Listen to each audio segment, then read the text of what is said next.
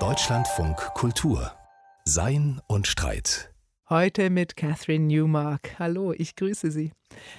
In der Philosophie, da geht es ja fast immer darum, etwas möglichst Allgemeines zu sagen. Also nicht über einen konkreten Fall zu reden oder etwas in der Natur sehr genau zu beschreiben, sondern aus vielen Fällen etwas Abstraktes und Allgemeines herauszufiltern. Zu destillieren, könnte man sagen. Wie wenn man aus Obst Alkohol macht, also zum Beispiel. Und damit wären wir schon beim Thema. Wir wollen nämlich heute über Beispiele nachdenken, darüber, welche Rolle sie spielen in der Philosophie. Welches Bild man nämlich benutzt, um einen Gedanken zu illustrieren, das ist durchaus nicht so unwesentlich. Da ist das gefährliche Tier, das uns Angst macht und mit dem die Instinktreaktion erklärt wird. Oder das amerikanische Vorstadthäuschen, das als Beispiel für Besitz hergenommen wird. Wann genau tauchen solche Beispiele auf? Wofür braucht man sie? Und was ist ihr Verhältnis zum reinen, vernünftigen Argumentieren? Darüber will ich heute nachdenken mit Miriam Schaub. Sie ist Professorin an der Kunsthochschule in Halle. Hallo, Frau Schaub. Hallo. Frau Schaub, eine meiner eher anstrengenden Erinnerungen an das Philosophiestudium ist ja die Erfahrung, dass ich mich durch teilweise extrem trockene, abstrakte, überhaupt nicht sinnliche, bildhafte oder gar erzählerische Texte durchquälen musste, in denen es beispielsweise um allgemeine Kategorien der Erkenntnis ging. Was hätte ich da gegeben für ein paar mehr Beispiele oder ein bisschen mehr konkretes Anschauungsmaterial? Ging es Ihnen auch so? Und ist das vielleicht auch einer der Gründe, warum Sie doch dann als Philosophin sehr viel auch über Beispiele nachgedacht haben? Ich bin auf jeden Fall die Tochter eines Literaturwissenschaftlers und habe mich immer für diese Konkretionen, diese kleinen Miniaturnarrative interessiert. Im Grunde nach diesen, wir können ja sagen, es sind kleine Stücke von Wirklichkeit, die in einem philosophischen Text aufblitzen. Beim Unterrichten wird das auch notwendig, weil einem die Studenten einfach ja, die Aufmerksamkeit fallen lassen, wenn die Konkretion nicht da ist. Nur wie konkret wird es richtig und was ist eine gute Abstraktion und was ist eben eine falsche Abstraktion. Und es gibt eine riesige Tradition auch von der kritischen Theorie, die sich ja allgemein gegen die Abstraktion ausspricht und sagt, die Abstraktion selber ist schon böse, ergreift nicht das, um was es geht. Ich glaube, ich bin zu dem Thema eigentlich wegen meiner Biologielehrerin schon in der Schule gekommen, denn die hat tatsächlich immer, wenn wir sie verständnislos angeschaut haben, das passiert recht häufig, sich ein Mäppchen, ein Schlampermäppchen aus der ersten Reihe gegriffen und hochgehalten. Sie hat immer andere Mäppchen gegriffen, die aber sehr ähnlich aussahen und das waren immer hässliche Beutel, in denen man alles Mögliche verstecken konnte. Wie man damit Mitochondrien oder Photosynthese erklären konnte oder die Tätigkeit des Darms, ist mir unerfindlich geblieben. Aber ich weiß, dass dieses Hochhalten von etwas Konkretem bei uns trotzdem so einen Moment der Eigeninitiative mit sich brachte. Und ich glaube, davon handeln diese kleinen Miniaturnarrative. Der Zuhörer, die Zuhörerin soll anfangen mitzudenken. Und zwar über eine Vorstellung, die getriggert wird, die gegeben wird, wie so ein, ein kleines Zuckerstück. Und dieses kleine Zuckerstück, Sie haben es ja schon gesagt, äh, aus der Lehrerfahrung, dass die Studierenden dankbar sind um die Konkretion, um das Bild, um die Geschichte, aber tatsächlich ja auch der Lesende oder die Lesende in den philosophischen Texten. Man ist dann doch sehr froh, wenn wieder mal ein Beispiel auftaucht, an dem man sich festkrallen kann.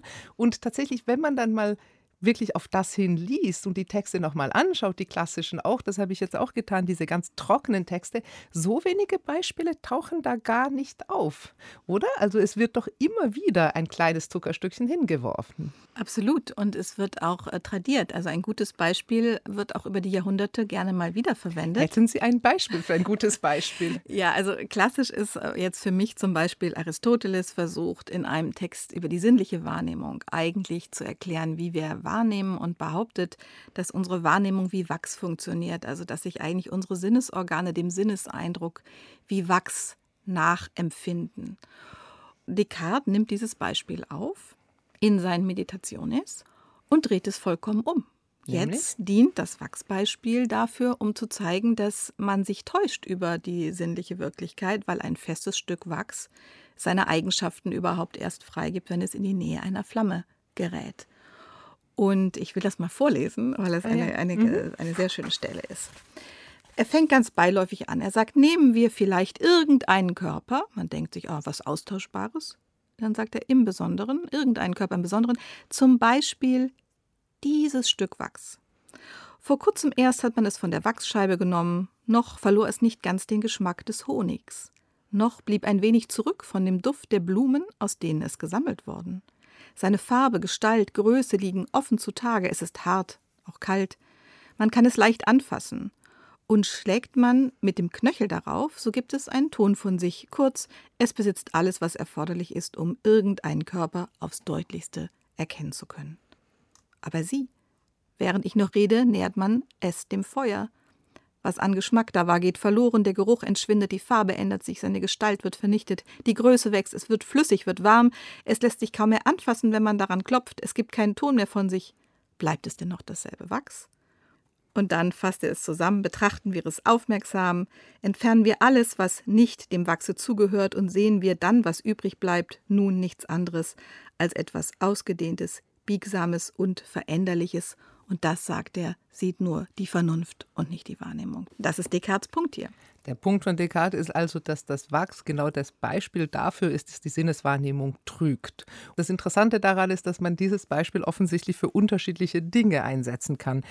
Wenn wir über philosophische Theorien so im ganz Allgemeinen reden, Sie haben es ja jetzt schon sehr anschaulich gemacht mit diesem Aristoteles versus Descartes und dem Wachs, da hat das Beispiel ja offensichtlich eine zentrale Stelle für die Argumentation. Und wenn wir aber über Philosophie nachdenken, dann denken wir gerade oft nicht an diese konkreten Beispiele. Werden denn die Beispiele in der Philosophie oft auch unterschätzt? Also ist man sich dessen nicht unbedingt klar, wie zentral die auch sind für Argumente? Ich glaube, sie werden notorisch unterschätzt. Und das liegt auch schon daran, dass sie selber ganz zwittrige Dinge sind. Sie sind mit der Idee der Austauschbarkeit und der Illustration verbunden. Mhm. Sie sollen eben irgendein Beispiel sein, sie sollen austauschbar sein. Das liegt schon in der lateinischen Wortbedeutung, die eigentlich ein Begriff aus der Forstwirtschaft ist. Es geht eigentlich darum, ein Stück Holz zu schlagen und zu gucken, was man für wirtschaftlichen äh, Gewinn aus dem Wald ziehen kann. Das ist, was Exemplo ursprünglich heißt? Ja. Mhm. Eximere ist der Begriff, um ein Stück Holz zu schlagen. Und das beißt sich komplett mit der griechischen Tradition des Paradigma, was das daneben gezeigte, nebenbei gezeigte, eigentlich das, was prototypisch wird durch Singularität meint. Und das wäre auch das deutsche Wort Beispiel. Das ist ja auch etwas, was daneben noch so mitspielt, oder? Genau, das Bispiel ist mhm. das Dazuerzählte. Mhm. Das ist eigentlich die kleine Fantasie, die kleine Abschweifung am Rande. Die aber nicht notwendig ist, die man nur noch so. Die so klingt, genau. Mhm. Und das Tolle an dem eben genannten Descartes ist eben, dass er sein äh, Wachsbeispiel auch genauso einleitet. Er sagt, ne, der Geist ist noch nicht stark genug für die Wahrheit. Er führt es als eine Abschweifung ein, fügt aber hinzu, dass man danach äh, den Leser wieder an die Leine nehmen kann. Gerade indem man ihm erst die Freiheit lässt. Und das sei vielleicht auch nochmal nachgetragen, dieses Beispiel von Descartes, so schön er es ausschmückt, es funktioniert hinten und vorne nicht. Denn was er ja zeigen will, ist was ganz kontraintuitives, dass die unausgedehnte Geistigkeit unzweifelhafter gegeben ist als jede ausgedehnte Sache, die körperlich ist. Das wächst genauso wie mein eigener Körper. Und dieses ganz kontraintuitive Moment versucht er eben an einem nicht austauschbaren Beispiel zu illustrieren. Er muss das Wachs nehmen, was eben prototypisch für die Veränderlichkeit selber ist, die er der Sinnlichkeit insgesamt unterstellt und daraus ein negatives Argument macht, was er dann versucht sozusagen der Vernünftigkeit als Kontinuität zuzuschlagen. Da wird also getrickst, um es mhm. ganz klar zu sagen. Das Beispiel ist eine Suggestion und mit eine Einladung zum Mitdenken aber die Argumentation springt. Wenn man das Beispiel schwärzt in einem Text, stellt man fest, dass etwas mit der Argumentation passiert ist, die sie selber nicht geleistet hat. Dieses Getrickse, das fand ich auch ganz interessant, als ich mich jetzt nochmal tatsächlich auch mit den antiken Texten beschäftigt habe. Zum Beispiel ein Thema, worüber ich oft nachgedacht habe, waren die Emotionstheorien. Und da fällt eben zum Beispiel auf, dass Aristoteles über Emotionen allgemein spricht, aber sein Beispiel ist immer der Zorn und der Mut manchmal auch noch die Furcht. Das sind alles kriegerische Tätigkeiten. Man greift den Feind an oder man rennt auch mal weg. Und das zieht sich eigentlich durch bis Descartes. Man immer Zorn und Mut. Und dann gibt es diesen Umschlag hin zu die christliche Liebe. Und die Philosophen reden aber nach wie vor über Emotionen im Allgemeinen. Aber sie fassen sie ganz anders auf, je nachdem, ob ihr zentrales Beispiel der Zorn ist, der so eine plötzliche Reaktion ist, oder die Liebe, die eine lang anhaltende ist. Und es macht tatsächlich für die Theorie einen wesentlichen Unterschied, was das zentrale Beispiel ist, an das man denkt. Das ist absolut zentral, was Sie da sagen. Es ist der Unterschied zwischen einer Affekt- und einer Emotionslehre. Die ja. antiken Affekte sind unpersönlich, unkörperlich, die kommen von außen. Mhm. Die sind wie Ansteckung. Man steckt sich mit einem Affekt an, deswegen sind sie auch sozial schädlich, weil sie sich potenzieren. Deswegen braucht man Katharsis im Theater, braucht sozialverträgliche Abfuhr der Affekte. Sie sind nichts Persönliches, sie sind nichts Durchgearbeitetes. Mein sie Zorn kommen ist, auf einen, sie, kommen, Affekt. sie kommen im Affekt auf ein und man wird sie nach einer geraumen Zeit auch wieder los. und es gibt keine Theorie, die die irgendwie personifizieren würde oder sie werden nicht mit dem Charakter der Person in Verbindung gebracht, sondern es ist allgemein die Angst, sich davon beherrschen zu lassen. Der berühmte Satz, zum Sklaven der eigenen Affekte zu werden, mhm. die große Angst der freien Männer im alten, äh, im antiken Athen. Und wir kommen mit der christlichen Lehre in eine andere Welt der Verinnerlichung, der Ausbildung eines Gewissens. Wir wissen auch, es gab im Grunde keine Vorstellung eines individuellen Gewissens in der Antike. Mit dem Christentum gibt es ein Gewissen, es gibt die Verinnerlichung und ab diesem Moment gibt es Emotionen. Und die Emotion ist das, was ich in mir selber bewege, was anfängt mit mir als Person etwas zu tun zu haben. Das ist nicht etwas, was mich überkommt, wie die mhm. Röte und der so, und das ist wirklich interessant. Also jetzt reden wir nicht davon, dass die Philosophen bewusst tricksen, sondern jetzt reden wir davon, dass die Wirklichkeiten, an denen sich die Philosophen orientieren, ihre Theorien, ihre Verallgemeinerung ganz wesentlich mittragen und sie darüber oft keine Rechenschaft ablegen.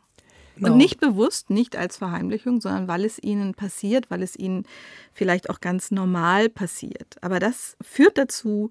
Also das, woran man intuitiv denkt, prägt die Theorie oder das, was einen umgibt. Also das ist ein Beispiel, das kann ich jetzt leider nicht am Text belegen, aber ich erinnere mich, es gab eine Zeit, da habe ich relativ viel analytische Ethiker gelesen.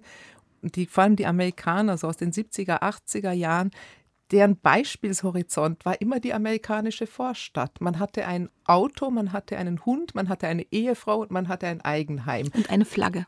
Und eine Flagge im Garten. Und das war der Beispielhorizont, anhand dessen Ethik gemacht wurde, die aber den Anspruch hatte, sehr allgemein für alle Menschen zu gelten. Ich denke, Beispiele sind eigentlich Dinge von Unmöglichkeit. Ne? Sie sollen austauschbar sein, aber sie werden ganz schnell paradigmatisch. Sie werden ganz schnell unersetzbar.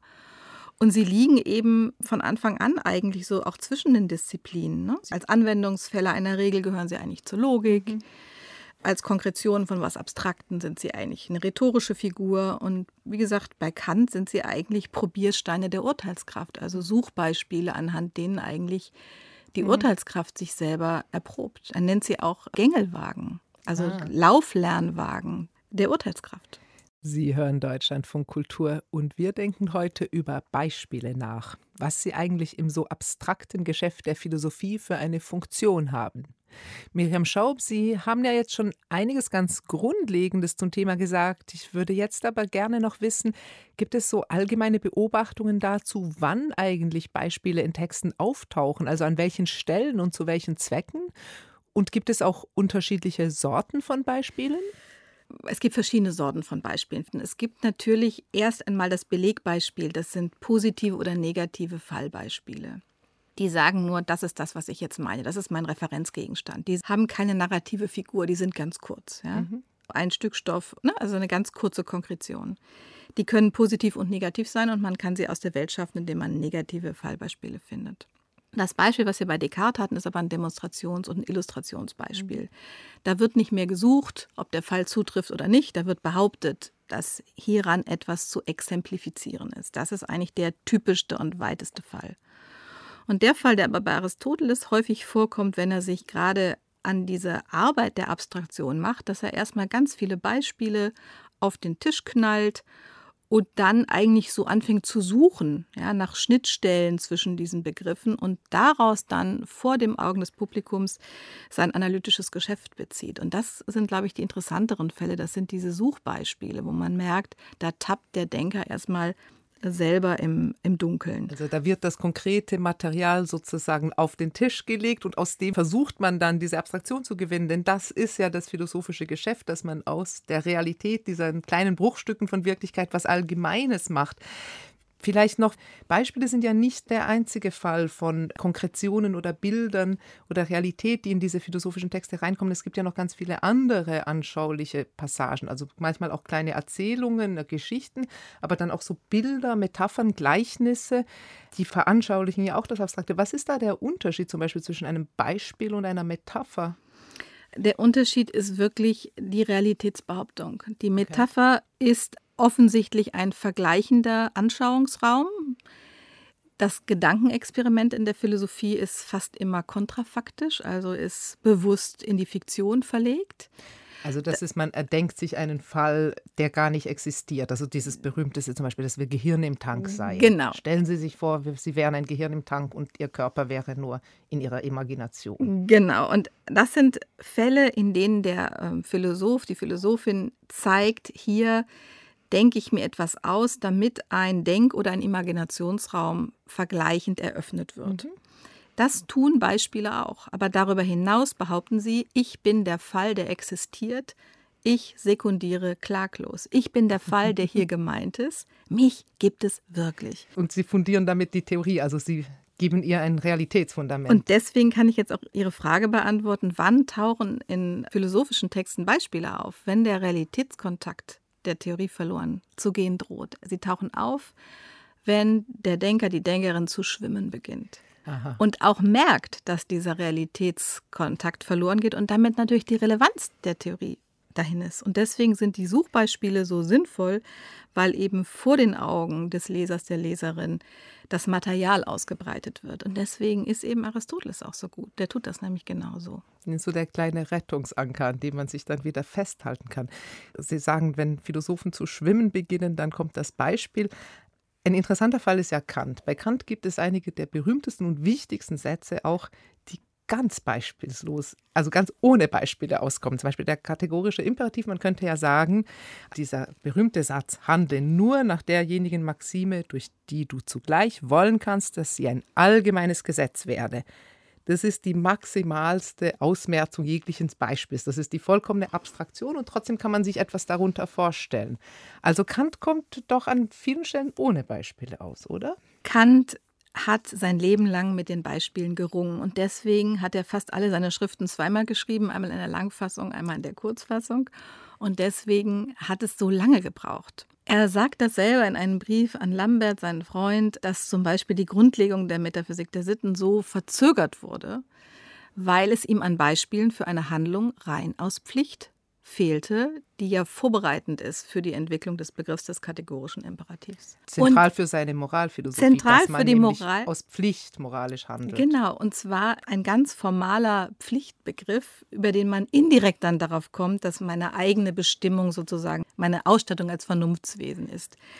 Und es ist gerade das Scheitern der Beispiele, könnte man sagen, was für Kant selber nach einem Prozess, der hier durchaus 16 Jahre in Anspruch nahm, viel Zeit im Leben eines Philosophen, es ist das Scheitern an den Beispielen. Er findet keine Handlung rein kein, aus Pflicht. Nein, kein einziges. Er probiert neun Stück durch. Die werden noch immer absurder, immer abstruser, immer kontraintuitiver.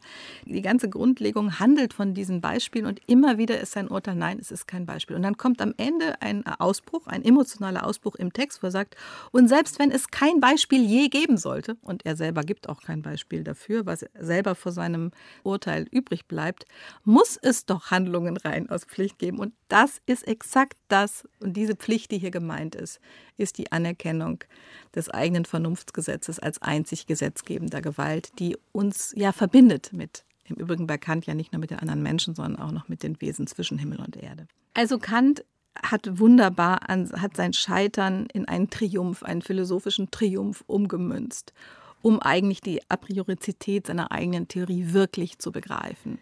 Kant hat sich ehrlich gemacht mit seinen scheiternden Beispielen. Und Heidegger ist das exakte Gegenteil.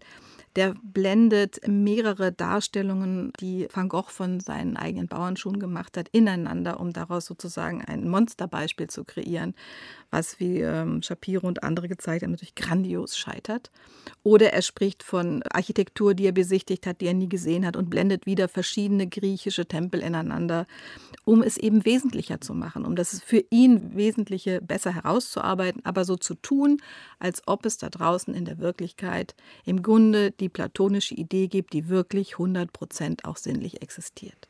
Sie haben jetzt gesagt, Kant scheitert am Beispiel und dreht das in einen Triumph um. Also man könnte ja das Argument machen, Philosophie in der reinsten Form müsste eben ohne das Beispiel auskommen. Also es, sie braucht diesen Rettungsanker nicht, wo die Argumentation brüchig wird. Aber andererseits, es gibt ja eine Beobachtung, dass wenn ein Text sehr vage wird und sehr abstrakt, er oft ein Beispiel im Hinterkopf hat, das er aber nicht benennt. Ein noch ja. schlimmerer Fall ist, äh, ist auch ein guter Fall vielleicht, Begriffe, die in der Philosophie ihren Realitätsgrund verlieren, wie etwa die barocke Staatsphilosophie. Man würde meinen, was brauchen wir heute noch barocke Staatsphilosophie?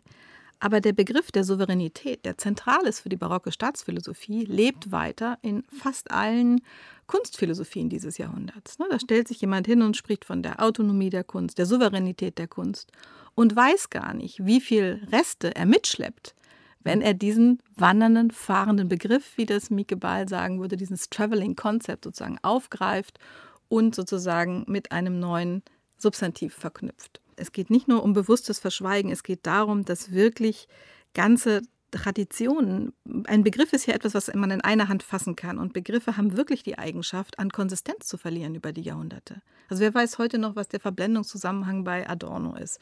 War ein Begriff, der allen anderen klar war vor 50 Jahren. Heute weiß niemand mehr, was er darunter begreifen soll. Diese Eigenschaft, das sind im Grunde auch vergessene Narrative, die in diesen Texten stecken. Und diese Begriffe wandern, und zwar in dem Moment, wo sie in einem Bereich an Relevanz verlieren, können sie in einem anderen Bereich neu aufgefasst werden. Aber es ist fast nie so, dass sie nicht diese Kontamination dieser anderen Bereiche noch mitschleppen. Also Sie schleppen noch sozusagen das Ungesagte mit, das bildlich mitgedachte, aber nicht begrifflich Gesagte. Spannend. Ein Bereich, der mir auch noch wichtig scheint, wenn wir über Beispiele reden, ist eher ein Bereich, der heute politisch vielleicht auch gerade besonders aktuell ist, nämlich die Frage nach Repräsentation. Also das diskutieren wir ja wirklich sehr viel heutzutage. Also es sollte mehr Diversität geben, es sollte in der Politik, aber auch in der Gesellschaft insgesamt auch in den kulturellen Produkten, aber auch in den bestimmten Funktionen Menschen auftauchen, die in der Gesellschaft auch vorhanden sind. Also wenn wieder mal eine Talkshow läuft mit keiner einzigen Frau oder ein Film über das heutige New York, in dem nur weiße Menschen auftauchen, dann ist da ein Repräsentationsproblem, weil es die Welt nicht gut abbildet. Könnte man sagen, dass die Repräsentationsfrage letztlich auch eine Frage dessen ist, was für ein Beispiel man mitträgt und mitgibt einer allgemeinen Aussage über was eine Gesellschaft ist? Ich glaube, es ist äh, ein Kampf um Normalität und auch ne, ein Kampf darum, Normalität eigentlich sichtbar zu machen, die in manchen Bereichen einfach nicht als Normalität angesehen wird und auf diesen Bias hinzuweisen. Mhm. Aber es ist für die Figuren selber immer sehr schwer, etwas verkörpern zu müssen, prototypisch. Also es kann einem nicht Freude machen, wenn man sozusagen ins deutsche Parlament gewählt wird und einem der Aufstieg in einer Partei sehr leicht gemacht worden ist, weil man sozusagen zur Doktrin passt und mhm. weil man ne, bestimmte Eigenschaften hat, die einen auszeichnen. Und dann stehen diese Menschen vor den Mikrofonen und sagen dann, ich bin doch das beste Beispiel dafür, dass Integration klappt.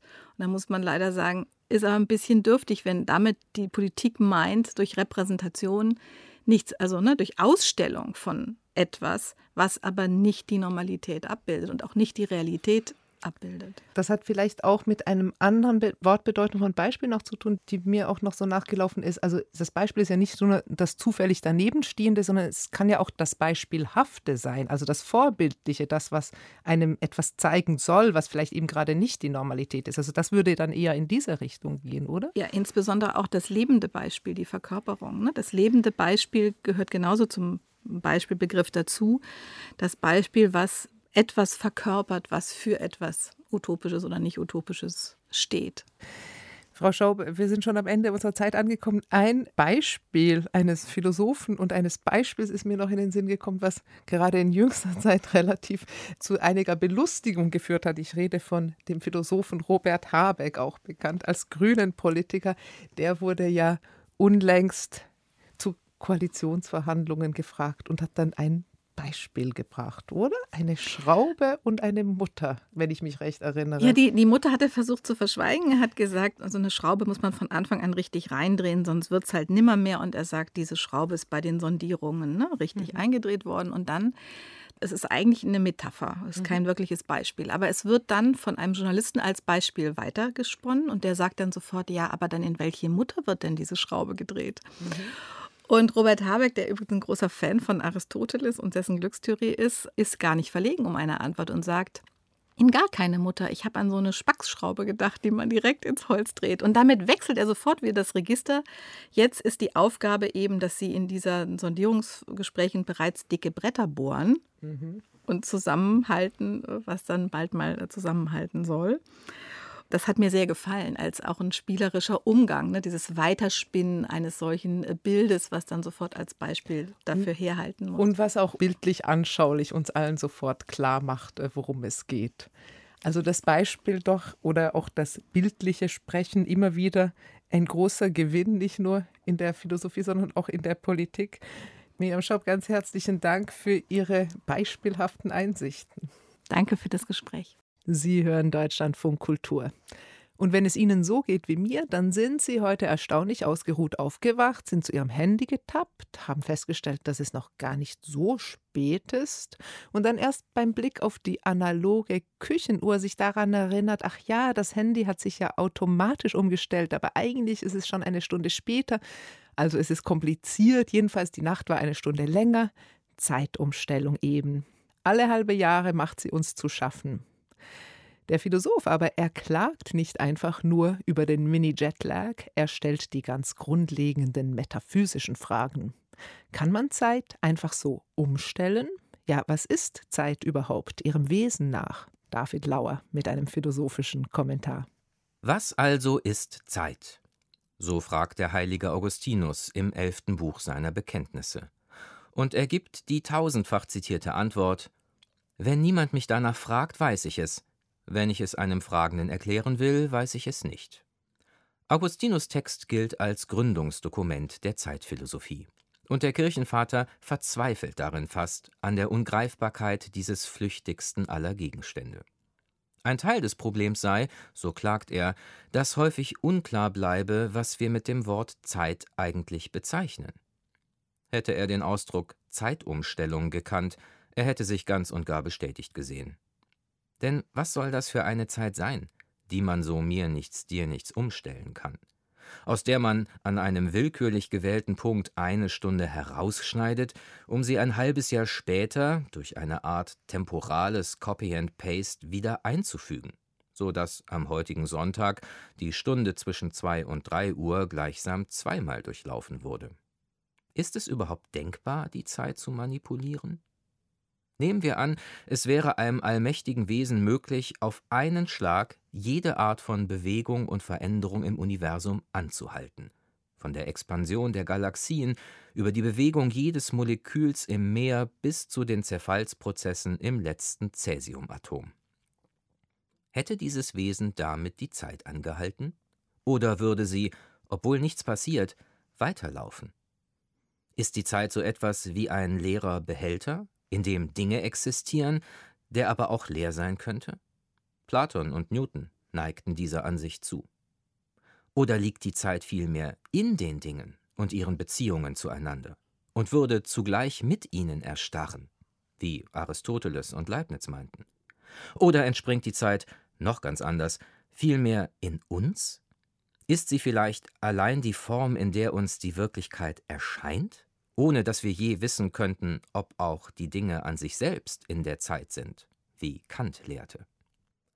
Der britische Philosoph John MacTaggart Alice MacTaggart, der wirklich so heißt, weil sein eigener Nachname ihm als Vorname gegeben wurde, so dass er innerhalb seines Namens zweimal vorkommt, der Mann ist also gewissermaßen seine eigene Zeitumstellung.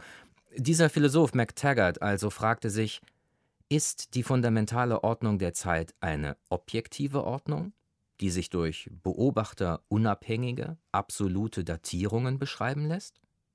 Oder begreift man die Zeit letztlich immer vom eigenen Standpunkt in der Zeit her, sodass Beobachter relative Zeitangaben die Grundlage der Zeitreihe bilden, wie etwa gestern, als ich dich traf, und nächstes Jahr. Das Grübeln über diese Frage führte MacTaggart zu dem Schluss, Zeit überhaupt sei nur eine Illusion. Es wäre schön, wenn sich dasselbe über die Zeitumstellung sagen ließe, über deren politische wie ökonomische Sinnlosigkeit sich seit Jahren irgendwie alle einig zu sein scheinen. Aber wir haben ja ohnehin längst erkannt, dass hier, wie Augustinus beklagte, einfach eine Begriffsverwirrung herrscht. Denn in Wirklichkeit wird gar nicht die Zeit umgestellt, sondern nur die Zeitrechnung. Die Zeit macht nicht im März einen Sprung und dreht sich im Oktober einmal um sich selbst. Der Lauf der Gestirne, Tag und Nacht, die Stoffwechselprozesse in unseren Zellen, sie gehen unbeirrt weiter. Und damit auch unser Biorhythmus, der von den Ziffern auf unseren Uhren nichts weiß. Was uns Ende März und Ende Oktober jeweils einen nervtötenden Mini-Jetlag beschert, ist eine schlichte Uhrumstellung. Die sogenannte Zeitumstellung ist nicht nur eine ökonomische, sondern auch eine metaphysische Absurdität. Das war ein Kommentar von David Lauer. Was Zeit ist, wir haben es noch lange nicht verstanden, aber dass Zeitumstellungen anstrengend sind, darauf können wir uns wahrscheinlich einigen. Die Pandemie, sie hat in den letzten anderthalb Jahren vieles verunmöglicht. Auch das Feiern, die Jugend und die Clubkultur. Unnötig und gefährlich das alles. Aber liegt in der Überschreitung und in der Verschwendung nicht auch etwas ganz Wesentliches? Eine Frage, die sich der französische Philosoph Georges Bataille schon 1949 in seinem Buch Der verfemte Teil gestellt hat und über die jetzt Norman Marquardt für uns mit Blick auf Technokultur und Raves nachdenkt.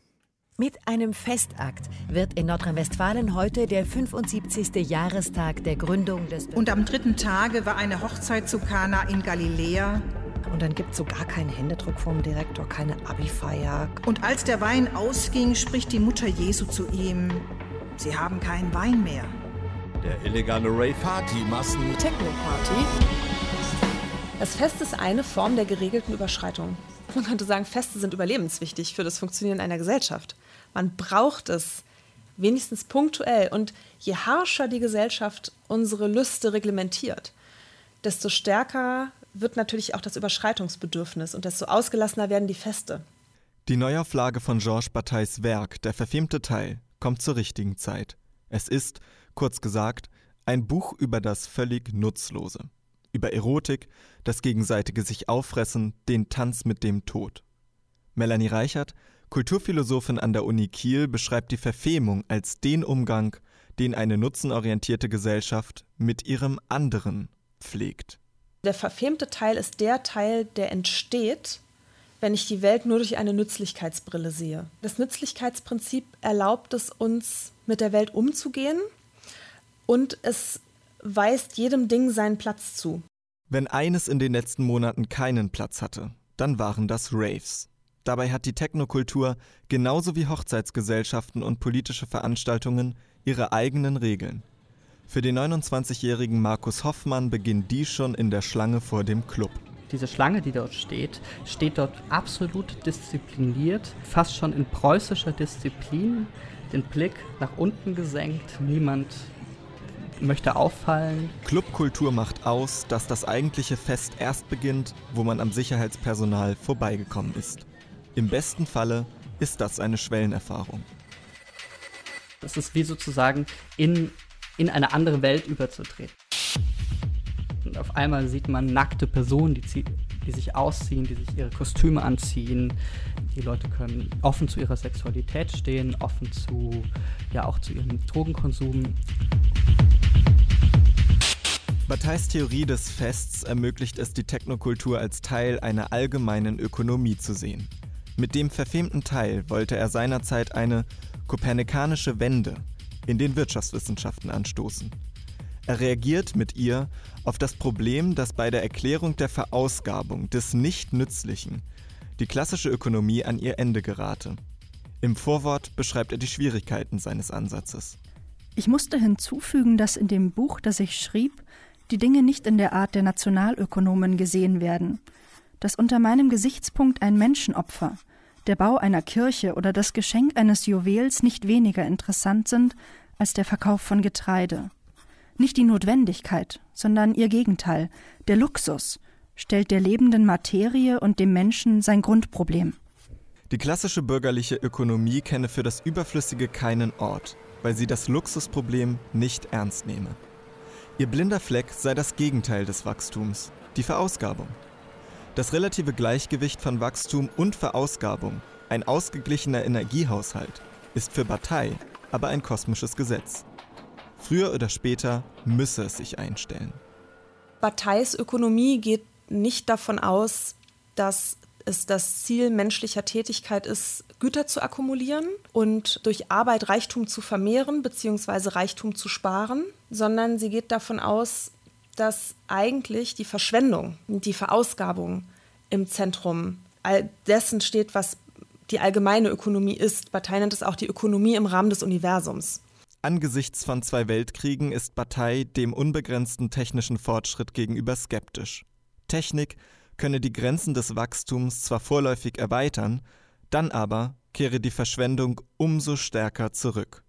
Im Technikkapitel heißt es bei Bataille An diesem Punkt bereiten sich riesige Vergeudungen vor.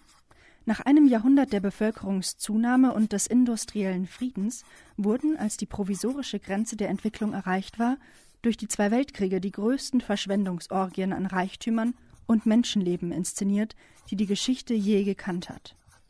Auch der Rave ist eine Verschwendungsorgie, allerdings eine friedliche. In ihm werden immense Energien verausgabt, in Lasershows, Soundsystemen, elektronischen Instrumenten. So ein Fest ist nicht nützlich. In einer Pandemie ist es leichtsinnig. Aber mit Partei gesehen hätten die Partymassen doch immerhin ein wirtschaftliches Grundgesetz besser verstanden als viele Ökonomen. Wenn man der Verausgabung keinen Raum zugesteht, bricht sie sich früher oder später ihre eigene Bahn. Auf ihre Form kommt es also an. Der Verausgabung einen Raum und eine Form geben. Norman Marquardt war das mit einem Beitrag über Georges Bataille und die Rave-Kultur. Und hier ist die Party schon zu Ende, zumindest für Sein und Streit für diese Woche. Danke, dass Sie dabei waren. Ich bin Catherine Newmark. Tschüss, machen Sie es gut.